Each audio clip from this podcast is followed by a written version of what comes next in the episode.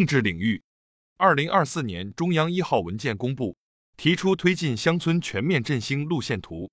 体育领域，殷正获钢架雪车世界杯拉脱维亚站冠军。十四冬火炬在内蒙古呼伦贝尔传递。科技领域，首次承揽外国卫星搭载发射，捷龙三号火箭迈出国际化发射第一步。我国在西昌卫星发射中心使用长征二号丙运载火箭。成功将吉利星座零二组卫星发射升空，十一颗卫星顺利进入预定轨道，发射任务获得圆满成功。我国成功发射 DRO-L 星等九颗卫星。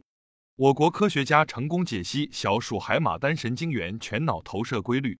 民生领域，习近平春节前夕视察慰问驻天津部队。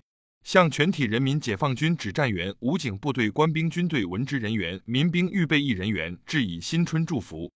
国家防灾减灾救灾委员会办公室、应急管理部会同国家粮食和物资储备局向湖北、安徽调拨中央救灾物资。国家医疗保障局最新数据显示，二零二三年基本医保基金整体运行平稳。中国铁路武汉局集团有限公司消息。武铁计划加开一百零七列始发客车，提升运力。二零二四年，重庆将面向工业领域启动建设五个行业产业大脑。近日，甘肃一男子在停车场遇热情保安，他对工作的认真值得点赞。网友他在平凡的岗位上温暖了每一个人。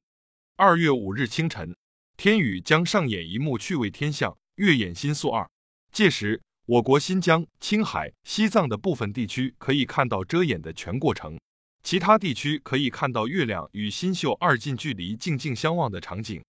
国际方面，美军空袭叙利亚、伊拉克境内超过八十五个关联伊朗伊斯兰革命卫队及受伊朗支持的民兵武装目标，以报复驻约旦美军基地一月二十八日遇袭。